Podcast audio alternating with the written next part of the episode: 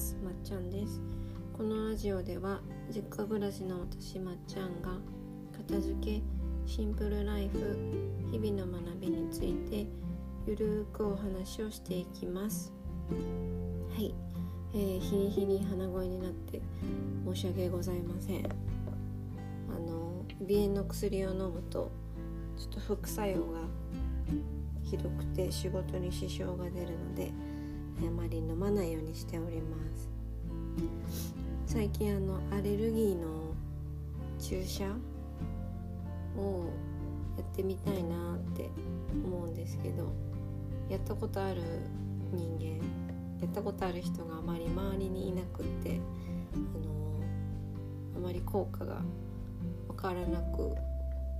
まだ受けておりませんがものすごく興味を持っております。はい。では今日のテーマに早速移ります。今日は好きな理由を考えようについてお話をしていきます。まずこのテーマを話そうと思った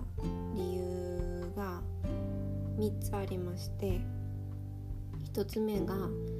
の私の大好きなポッドキャストのあのさきさんって方が好き好きについてお話をしていたのであそういえば最近なんか好き好きっていうことに対してこう深掘りさせられることとかハッとさせられることが多いなって気づいたのでそれが1つ目の理由。で2つ目の理由があの最近なんでその行動が好きなのとか何で片付けが好きなの？とか人に聞かれてうまく答えられないことが多かったのでちょっとそれも気づきとして2つ目。で3つ目がこれは最近の話でもなくここ最近じゃなくて2年間ぐらいずっと思ってることなんですけど職場でねその上司とか同僚とたわいのない話をしてる時に結構私の上司が、あのー、鋭い質問をしてくださる方で例えばこのアーティストが好きとかこのドラマが好きとかこの漫画が好きとか話してた時にいつも「なんで？どうして？僕は興味ないけどなんで好きなの？話してくれ話してくれないとかちょっとプレゼンテーションしてくれないってよく言われるんですよ。でそうやって言われるたびにうまく話せなくてもどかしい。なんでその本とか漫画とか行為とかが好きなのかが頭の中では分かってるのに言語化できなくて人に伝えられない。なんか自分でも何で好きなのかはっきり分かっていない。けどものすごい好きみたいな。もどかしい感がずっとあったんですよね。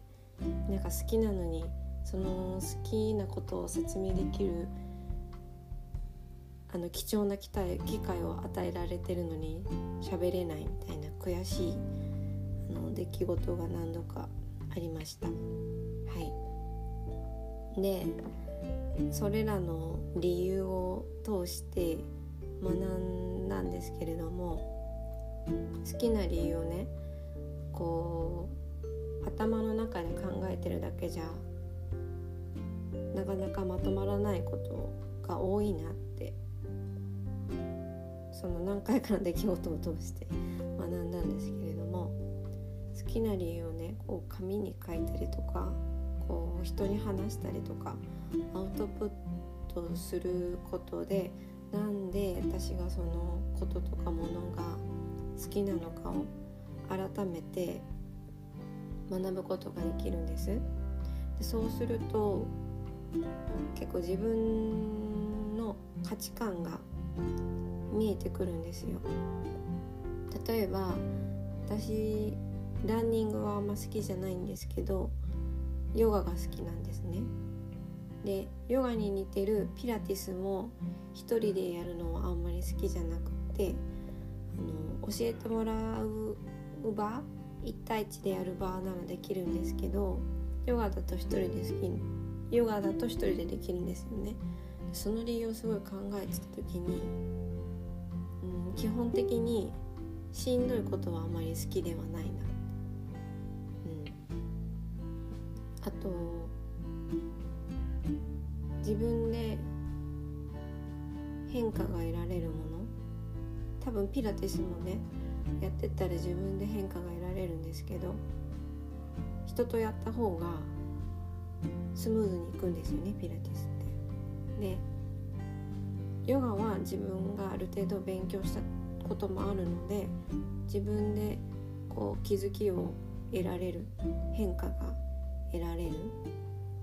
なので好きなのかなって思いました、はい。まあ、ランニングは単純にものすごいしんどいことなので多分好きじゃないんですけど。はい。そう。なので具体的な日常生活での好きなこととかものとかをピックアップしてその時になんで自分がそのこととかものが好きなのか深掘りをしていくと自分がハッピーになれることとかものとかがこう概念として抽象的にあの結構つながってたりするので面白いなって思うことが多いです。はい、私は結構こう全体的に変化が見られるものとか快適になるもの楽になるものとかうんふわふわしたもの硬いものよりなんかそういう そういうものが好きってことが最近分かってきました。はい。でちょっと声が出なくなってきたのでもう終わろうと思うんですけれども今日のまとめは具体的なものやことから好きな深掘りをすると自分の価値観が見えてくるです。は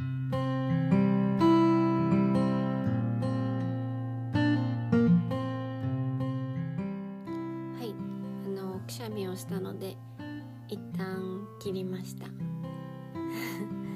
えー、今日もここまで聞いてくださってありがとうございました。